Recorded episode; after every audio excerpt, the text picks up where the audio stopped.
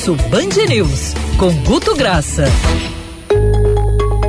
Coronavírus. Coronavírus. O combate começa com informação.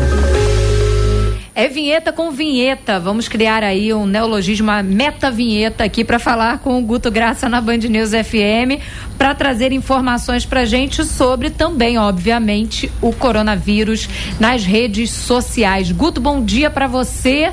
Nem os idosos estão escapando, Guto? Oh, bom dia para você, para Andreasa, para Andressa, para todos os ouvintes, para a Agatha. E vamos lá, não está escapando ninguém, né? Vindo em tempos de quarentena, você começa a ter agora nas redes, por exemplo, o aumento do relato de acidentes caseiros em relação ao anterior 8% de pequenos acidentes, de gente que se queimou no fogo, de criança que se machucou, de relatos, ou seja, é gente confinada em casa, é normal que isso pudesse acontecer. É, os idosos que você citou, note, é, idoso na rua, teve uma reclamação do aumento da reclamação em 25% da semana anterior para essa.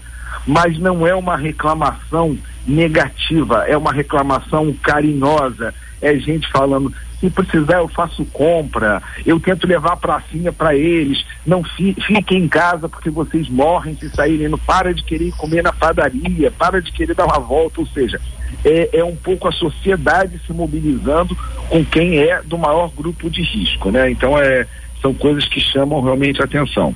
Como chama também atenção Thaís, e acho que isso cabe depois da apuração, uhum. são os áudios de medo de violência que começam a circular no WhatsApp. Isso, a gente isso falou cria... sobre saques principalmente. É, é saque, é o cara falando. E, e aquelas coisas que você vê que parece que foi montada dentro de estúdio em casa, cara. Aí a bandidagem está ficando sem dinheiro, vamos ter que barbarizar e começar a saquear, vamos assaltar quem estiver na rua, tem que parar com esse negócio de quarentena, tem que voltar ao, ao, ao mercado, ou seja, são vídeos que são na linha do humor, que chega no WhatsApp das pessoas e gera medo, fato que a gente tem que comentar, né? E uma coisa que chamou demais atenção, demais. Em uma semana, o aumento de volume de ataque à China, como se ela fosse responsável, como se ela tivesse que indenizar o planeta, isso aumentou 40%.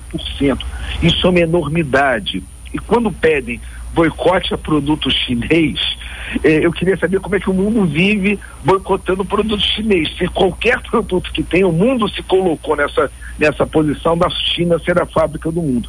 Mas é algo que veio num crescente absurdo, Thaís panorama geral e eu queria fechar rapidamente falando sobre o álcool em gel. Se tem um negócio que a gente está falando muito o tempo todo nas rodas das redes sociais e também conversas telefônicas, encontros agora que são através do universo virtual, é o tal do álcool em gel. E aí, Guto? É, Thaís, o álcool gel foi a vedete na semana passada, chegando até a responder por 25% de todas as postagens. Ele continua com hoje, Caramba, 25%? 25%, amigo. Ele era vedete. Álcool gel, assim, só perdia para o próprio vírus. Para você ter uma ideia. Era assim, tudo girava em função do álcool gel, André. Só que hoje, dentro de um ritmo de normalidade, de novos assuntos, o álcool gel ainda altíssimo estava em 10%. Agora, para fechar, Andreado, Thaís, e largar, porque eu sei que a gente está com o tempo hoje super corrido, mas não tem como comentar, é a história do lockdown. Não, assim, os, os fechamentos. O que que você tem? O crescimento sobre o lockdown, eh, sobre o fechamento, foi vertiginoso de uma semana para outra. No, normal, as pessoas estão ficando em casa, começam a sentir sobre isso. Porém, qual é a observação? Quem é contrário ao lockdown, ao fechamento, posta três vezes mais do que as pessoas que são favoráveis. Isso dá uma indução de erro de volume de parecer que a sociedade está contra o fechamento.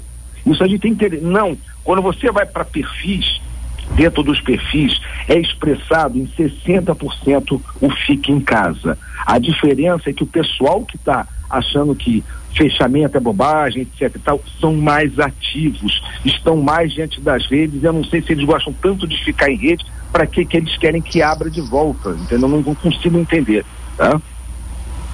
O Guto que volta em edição extraordinária, que eu acho importante a gente, diante dessas atualizações que são praticamente diárias, Guto, a gente manter esse contato não só nas quartas, mas também em qualquer outro momento oportuno diante da movimentação atípica nas redes sociais, combinado? Tá, Thaís, é combinado, a gente está ligado direto, repito, coronavírus Brasil e Rio de Janeiro, a gente está monitorando não só redes, como dados de óbitos, de casos no mundo inteiro, tendo papo para curva, é só chamar que a gente está à disposição.